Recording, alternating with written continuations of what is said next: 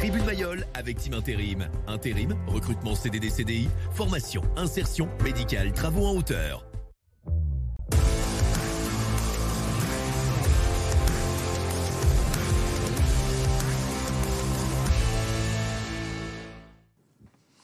Bonjour à toutes et à tous, bienvenue pour un nouveau numéro de Tribune Mayol, votre émission dédiée à l'actualité du rugby club toulonnais. Avec moi aujourd'hui Marc Andreu. Marc, bonjour. Bonjour. Merci d'avoir accepté notre invitation. Et Mourad Boudjelal. Mourad, bonjour.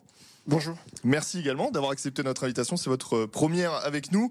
Et au sommaire de cette émission, bah, vous vous en doutez, on va revenir évidemment sur euh, la belle victoire bonifiée du RCT euh, face à Paris. C'était samedi soir au stade Mayol. On va débriefer ce match et puis on va débriefer un petit peu bah, cette saison avant de rentrer dans le sprint final dans, dans quelques semaines. On évoque l'actualité et puis on dira un mot évidemment sur ce déplacement en terre lyonnaise pour les Toulonnais. Tribune Mayol, ça commence maintenant.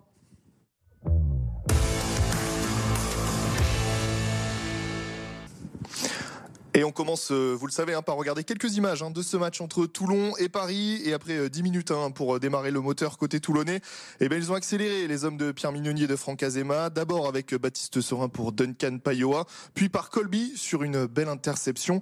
20 à 9 à la mi-temps. Au retour des vestiaires, Toulon continue de pousser et finit par conclure grâce à un essai de pénalité avant que Duprez enfonce le clou. Victoire 37 à 9. Les Toulonnais prennent 5 points et se replacent dans la course au top 6.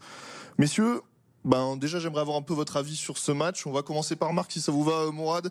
Votre avis sur cette rencontre Vous étiez au stade, Marc Ouais, j'étais au stade. C'est vrai que je me suis quand même plutôt bien régalé, en tout cas sur euh, sur la constance du match, sur l'investissement des joueurs, sur le jeu un peu euh, produit. Après, c'est vrai que il y a un joueur qui s'est démarqué, qui est Baptiste Serin, qui est quand même euh, porté quand même pas mal de choses pendant tout au long du match.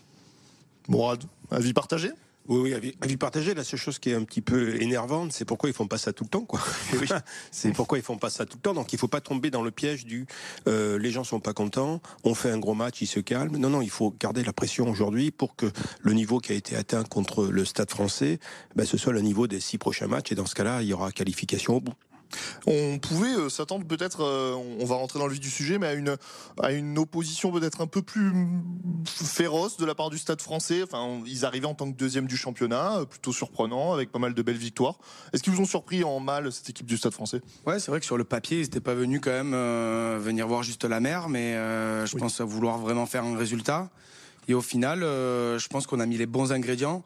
Je pense qu'il ne faut pas regarder le Stade français comment ils ont joué, mais plutôt nous mm. comment on a joué. Et je pense qu'on a vraiment, vraiment bien joué euh, tout le long du match. Alors, quelques petits trous à droite à gauche, mais, mais en attendant, on a été constant et c'est ça qui nous a fait gagner plus que le Stade français qui a mal joué. Bon, on, en parlait avant l'émission de ce stade français qui, venait, euh, comme l'a dit, euh, pas seulement pour voir la mer.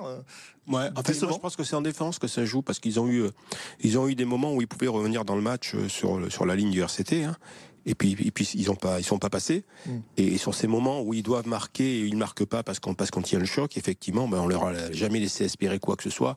Après, une fois qu'on a fait un peu d'écart, eux ils sont, ils étaient deuxièmes, ils ont de l'avance. C'est pas un match clé pour eux. C'est sûr qu'il n'y a plus le même engagement que s'ils avaient pu y croire et s'assurer définitivement la qualification à Mayol.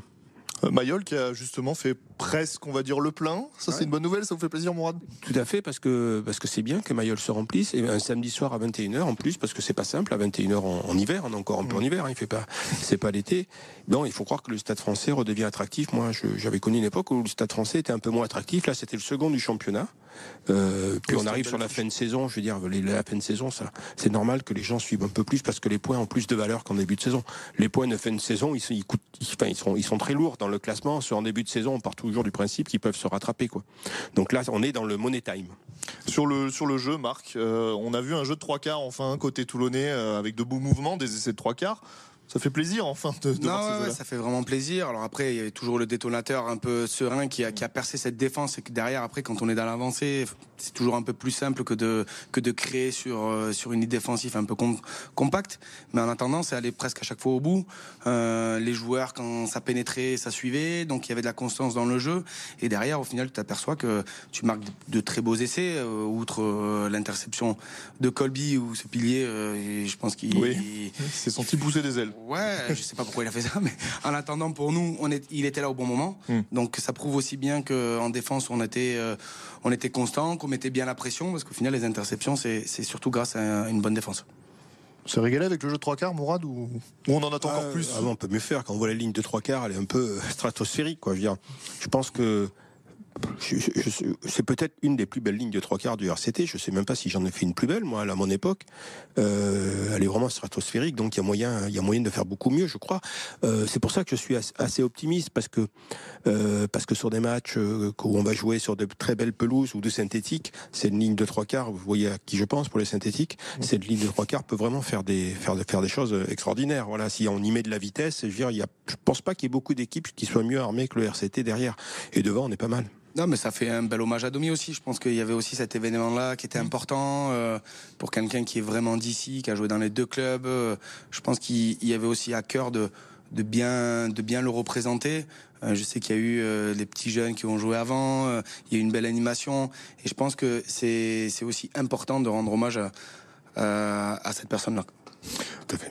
Euh, je, voulais vous aussi, alors si on cherche un petit peu évidemment les, points à travailler, il y a, ces 10-12 premières minutes jusqu'à l'essai de, de Payoa, où on sent les Toulonnais encore un petit peu dans la difficulté pour rentrer dans leur match. Ça, c'est un mal qu'on a un petit peu récurrent. Euh, comment est-ce qu'on peut l'expliquer, ça, Marc, euh, de votre point de vue? Non, après, il faut aussi euh, dire que le Stade français n'était pas venu juste euh, pour mettre 15 joueurs sur le terrain. Donc, il y avait aussi euh, cette envie. Donc, il faut aussi construire le match mm. et pas, et pas forcément faire un éclat au début de faire 10, 15 minutes super bien et faire le reste moins bien. Je préfère presque être comme ça, prendre la température du match et monter euh, en température sur les 10-15 minutes et après dérouler, plutôt que l'inverse. Donc je pense que le Stade français était bien en place. Nous, on a construit plus notre jeu et après ça s'est ouvert euh, même par la force des choses et par aussi euh, le jeu qu'on a mis en place.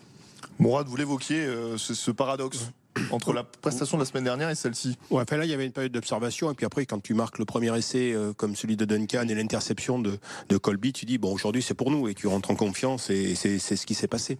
Voilà, après, par rapport à Clermont, c'est sûr que c'est les cousins qui jouaient, hein, c'est pas, c'est pas les mêmes joueurs, Il y a rien, il y a absolument rien à voir, et, c'est emmerdant, parce que les 4 points de Clermont, aujourd'hui, au classement, il va aller cher.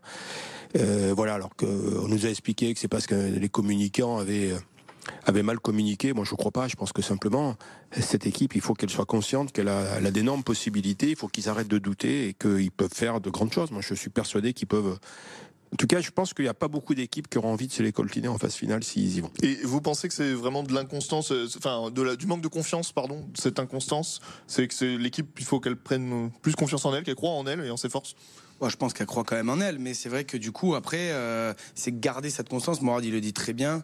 Euh, garder la constance sur les matchs qui se suivent, mais garder aussi la constance dans le match pour être performant pendant 80 minutes et pas attendre que l'autre équipe fasse quelque chose de pas bien pour pouvoir réussir.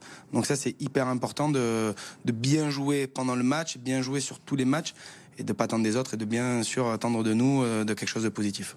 Euh, on est obligé de souligner, et vous avez commencé à le faire Marc tout à l'heure, une, performance, c'est celle de Baptiste Serin. Vous, vous l'avez connu, euh, Mourad Il est arrivé au club quand vous étiez encore président. je l'ai signé, Baptiste. Et ça, vous a été compliqué d'ailleurs, ça s'est fait à 11h30 du soir. Euh, ah oui. Pour le, oui, j'avais passé 3 heures au téléphone avec lui, de 8h à 11h30 du soir. Pour, le, convaincre, Ouais, pour le convaincre. Bon, il était un peu convaincu, mais il fallait un, peu plus le convaincre. et on parlait, on parlait avec des lettres, pas avec des chiffres. Et euh, oui, oui, mais bon, je sais pas ce pourquoi il est pas en équipe de France là, parce qu'en ce moment il est stratosphérique. Baptiste Serin, c'est à l'époque c'était il y avait Antoine Dupont, il était pas encore euh, au niveau où il est aujourd'hui. C'était le meilleur demi de mêlée français. C'était un surdoué, ça l'est toujours. Alors euh, il a eu des périodes où il était un peu moins bien, mais là, à ce niveau-là, je veux dire, il est, il doit être en équipe de France, voilà. Parce que sincèrement, alors derrière l'extraterrestre Antoine Dupont, je vois pas qui a de mieux en ce moment dans le dans le championnat français à sa place. D'accord avec ta vie, Marc Non, complètement. je suis complètement d'accord. Maintenant, ben, on le sait, il faut qu'il garde cette constance-là. Et après, euh, il y aura que du positif pour lui. Donc, euh, voilà, c'est pas euh, de faire 3-4 matchs bien, mais d'être hyper constant. Et ça, il est largement capable. De toute façon, on connaît son talent. ça va être facile pour lui, mais il faut qu'il le garde. Et je vous propose du coup qu'on écoute le principal intéressé, Baptiste Sorin. Il était au micro à la fin du match et il parle de, justement de cette rencontre. L'équipe, par rapport euh, surtout à ceux qui jouaient pas aussi ce week-end, qui ont préparé le match avec nous euh, toute cette semaine, se devait de, euh, de répondre présent au moins dans, l'agressivité, dans le combat et dans, l'intensité qu'on devait, présenter ce soir pour remporter un match contre un, cadre du championnat. Donc c'est chose faite, on peut partir en vacances la tête un peu libérée. Mais euh, voilà, ce que je retiens, c'est euh, vraiment ce qu'on a mis. On a mis du cœur. On entame le match euh, pas de la meilleure des manières, mais j'ai la sensation qu'on a fait preuve de calme et de sérénité. Et, c'est ce que j'avais demandé avant le match. Donc voilà, sur ça, je suis content quand même de l'équipe. Parce qu'il y a aussi euh, le leader sur le terrain, mais il y a le leader dans le vestiaire hein, pour Baptiste ouais. Et puis il y a un truc important en ce moment au, club, hein, parce que je le dis depuis le début de la saison, ça va se jouer. C'est le top 14 des infirmeries aussi, et il y a très peu de blessés au RCT. Donc alors, je sais pas qui il faut féliciter, euh, prépa physique, euh, les médecins, euh, mais il y a très peu de blessés et ça joue parce qu'aujourd'hui on est c'est quasiment une équipe au complet qui joue même pendant, pendant les doublons. Quand on voit dans les autres équipes du top 14 6, 8, 10, 12 blessés, voilà donc c'est pas pareil quand même parce qu'avec le, le salary cap que bien sûr tous les clubs respectent, hein, bien tout le monde le sait, c'est de notoriété publique, euh, c'est compliqué d'avoir 40 euh, joueurs de même niveau quoi. Et, et là le fait de pas avoir de blessés, enfin en tout cas une, une infirmerie quasiment vide à part Gabin quoi, je crois qui, mm. qui va revenir bientôt, bah, c'est un vrai plus pour le, le club de pouvoir jouer avec tous ses atouts et ça se voit dans les résultats. Quoi. Donc il faut que ça dure, il faut que ça dure, voilà. Et si ça dure, bah, l'équipe elle est, elle est compliquée à jouer. Marc, je voudrais qu'on dise un mot sur, euh, rapidement sur un autre joueur qu'on a vu, c'est Chessin Colby. On a, on a revu un petit peu comme on, aimerait le voir beaucoup plus souvent. Euh, bonne performance de la part du Sud-Africain. Ouais, même si on aimerait tous qu'il ait toujours plus de ballons, hein, euh, on le voit et que dès qu'il a des ballons, il est quand même un peu plutôt dangereux. Maintenant, il est quand même assez sevré de ballon. Euh, on peut le voir hein, sur deux trois actions, si sur des deux contre un, si je pense mm. qu'il a le ballon. Derrière, ça peut aussi aller à Dame. Donc, je pense qu'il faut se servir quand même un petit peu plus de ce joueur-là euh, pour pour faire pour créer et pour finir. Ça, c'est c'est indéniable. On le sait tous. On marque une courte pause, mais on, on revient tout de suite pour la deuxième partie de Tribune Mayol.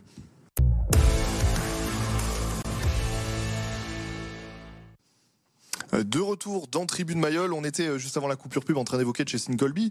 Est-ce que Mourad Boudjela, le président du RCT, il aurait recruté euh, Chessin Colby? Bah, Dans les conditions où il a été recruté, non, parce que je rachetais un contrat sur Chessin Colby, ça me semblait, ça me semblait pas nécessaire.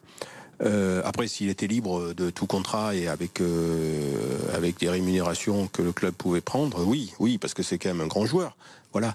Mais Aujourd'hui, il n'a pas le rendement espéré par rapport à ce qu'il peut représenter. Et bon, après, il y a aussi un souci. Quand on a été élu euh, meilleur joueur du monde, hein, je crois, mhm. euh, ça veut dire que tout le monde a fait de la vidéo sur soi, sur lui, quoi. Je veux dire, donc euh, fatalement, c'est un joueur qui est repéré. Tout le monde connaît un peu ses crochets, tout le monde connaît ses trucs. c'est pas pareil que la première année où tu arrives et personne sait comment tu fais, voilà. Et, donc aujourd'hui, Chastil Combi, il a, il a un radar autour de lui, quoi. Voilà, tout le monde, il est repéré sur le terrain. Donc c'est effectivement moins facile pour lui. Il faut qu'il se réinvente, Jessin Colby, si c'est possible. Je sais même pas si c'est possible. Se réinventer, c'est pas possible, mais c'est toujours difficile de garder de la performance quand euh, tu sais qu'un joueur en face, euh, ton entraîneur, il te dit Attends, tu vas jouer contre mm. Colby, il doit pas passer aujourd'hui, peut-être ce surplus. Lui, ça va être difficile. Je connais très bien. Euh, très bien cette position-là où derrière on te dit bon est-ce qu'il va te faire la misère aujourd'hui? Ben, non, il va pas me la faire. Donc du coup, ben il y a forcément un peu plus euh, de choses. Et euh, les défenses sont un peu plus resserrées sur lui. Donc oui, le plus difficile, c'est de garder cette performance de très haut niveau euh, pendant un certain nombre d'années. On clôt euh, le débat sur le match, mais je voudrais qu'on évoque, parce qu'on on le précise, donc pas de match la semaine prochaine, pas de match la semaine d'après, hein, donc on est en période de doublon euh, slash euh, vacances pour les clubs du top 14, et on va arriver ensuite sur le sprint final, il ne restera plus que, que six rencontres à, jouer, plus la Coupe d'Europe pour ceux qui sont encore qualifiés. Toulon est à l'heure actuelle septième, à deux points de la sixième place. Qu'est-ce que ça vous inspire avant le, sprint final Boradou Djelal bah, Ils sont mieux placés que l'an passé, c'est sûr. Euh, alors maintenant, pour moi, il y en a, cinq qui sont quasiment sûrs d'être dans les six. je mets Bordeaux, Bayonne, je serais surpris parce que ils ont quand même du mal à, l'extérieur. Euh, mais c'est plutôt derrière que je regarde, c'est Montpellier qui, je trouve, a un très bon calendrier. Ils ont un peu mangé, mangé leur pain noir un niveau du calendrier. Ils sont pas en Coupe d'Europe, donc euh, ils n'auront pas besoin de donner de semaines de congé aux internationaux, ou alors ils fileront pendant le je sais même plus s'ils sont qualifiés en challenge. Euh, et c'est plutôt Montpellier, je trouve, qui a un très bon calendrier, dont il faudra se méfier. C'était une bonne idée d'aller gagner à Montpellier, parce que sinon, ça serait injouable pour la sixième place. Euh, voilà, donc ça va jouer, à mon avis, entre Toulon, Montpellier. J'ai l'impression que le Racing, c'est pas leur année, même s'ils se sont toujours qualifiés. Là, ils sont, il se passe qu'un truc au Racing. C'est il y a un truc, un truc qui va pas bien cette année. Euh, et puis euh, le Racing, je pense que l'an prochain, ça sera pour eux, avec une ligne de trois quarts qui pèsera plus lourd que les avant. Mais euh, voilà, je pense que ça va jouer entre Toulon et Montpellier pour la pour la sixième place. Ça veut dire que ça veut dire qu'il faut qu'on en chope au moins encore euh, un ou deux à l'extérieur, parce que Montpellier peut faire 7 sur 7, hein, en fonction de ce qui se passe à Pau en dernière journée. Ils peuvent faire ils peuvent faire 7 sur 7.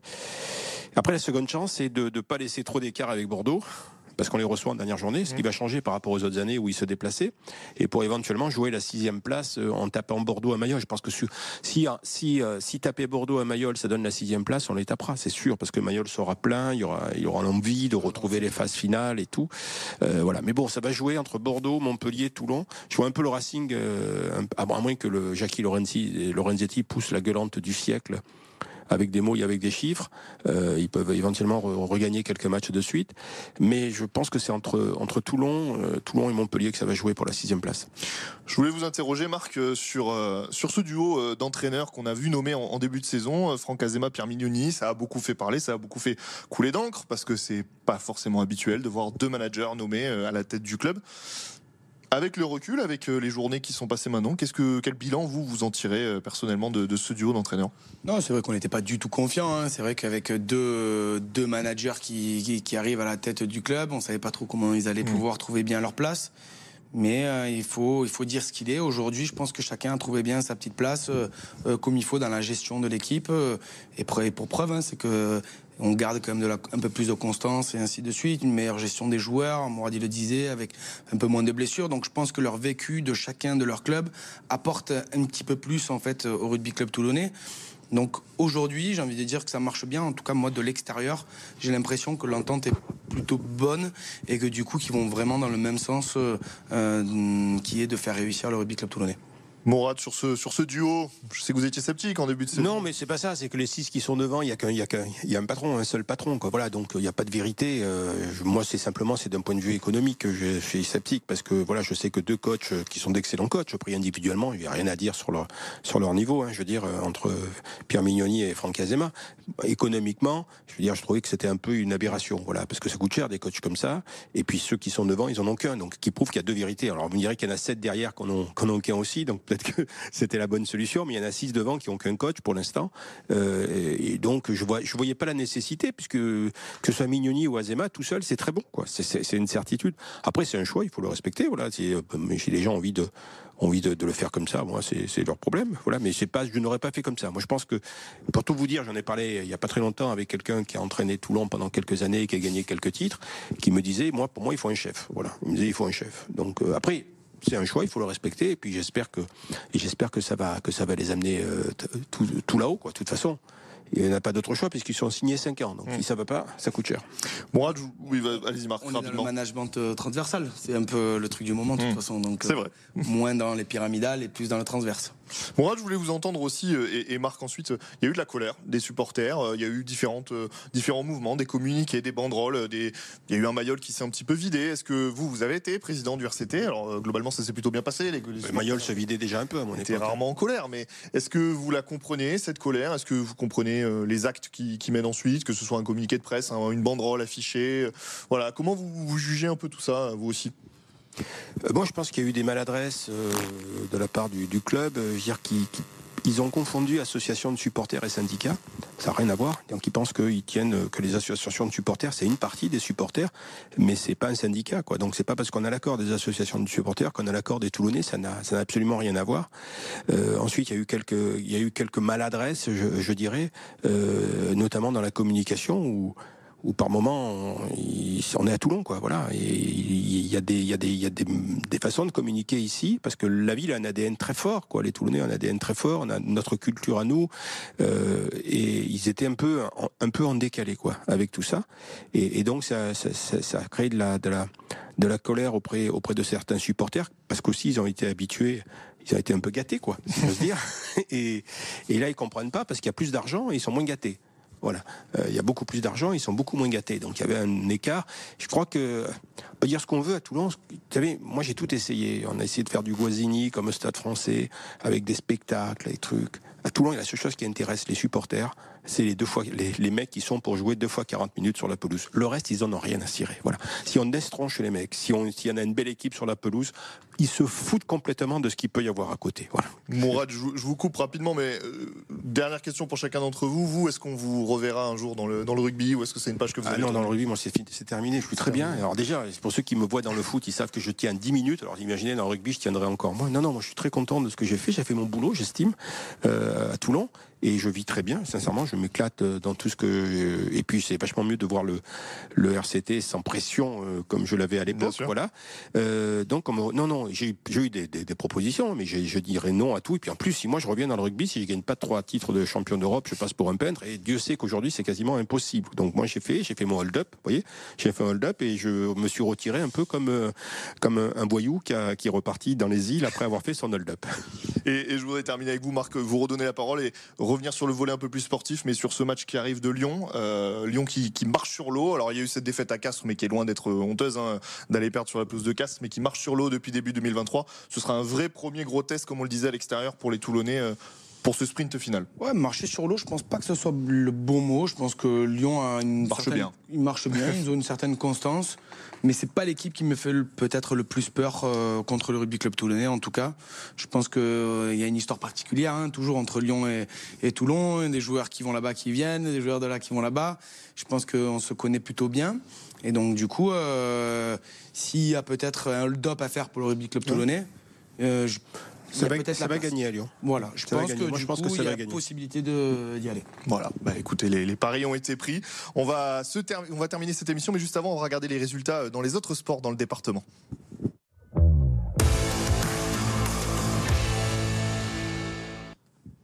On reste dans le rugby avec euh, hier qui s'est incliné 32 à 10 sur la pelouse de Chambéry. Victoire de l'USC Noise de, Marc Andreu, 19 à 10 euh, face à Aubenas.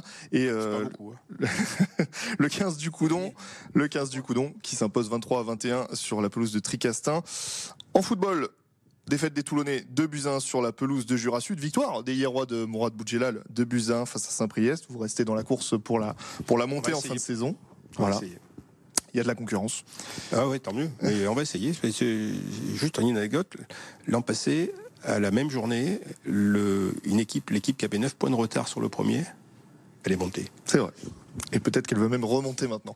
Euh, on leur souhaite à nos amis de Martigues et 7 qui euh, fait match nul face à Fréjus, un partout. Et on termine avec du handball, défaite de Saint-Raphaël, 34 à 38 face à Montpellier. Messieurs, merci beaucoup euh, d'avoir été avec nous. Et puis nous, on se retrouve pas la semaine prochaine, mais après le match face à Lyon. Vous pouvez préciser que je ne deviens pas chroniqueur pour l'émission parce que vous n'avez pas les moyens. Voilà, mais que c'était une venue exceptionnelle. ça aurait été avec plaisir. Mais, oui, mais après, c'est une question de moyens. C'était vous ou moi, et malheureusement, eh il a fallu choisir. Merci à vous d'avoir été là. Et nous, on se retrouve très prochainement pour débriefer le match face à Lyon. Merci à tous. C'était Tribune Mayol avec Team Intérim. Proximité, rapidité, efficacité. De l'emploi partout, dans tous les métiers.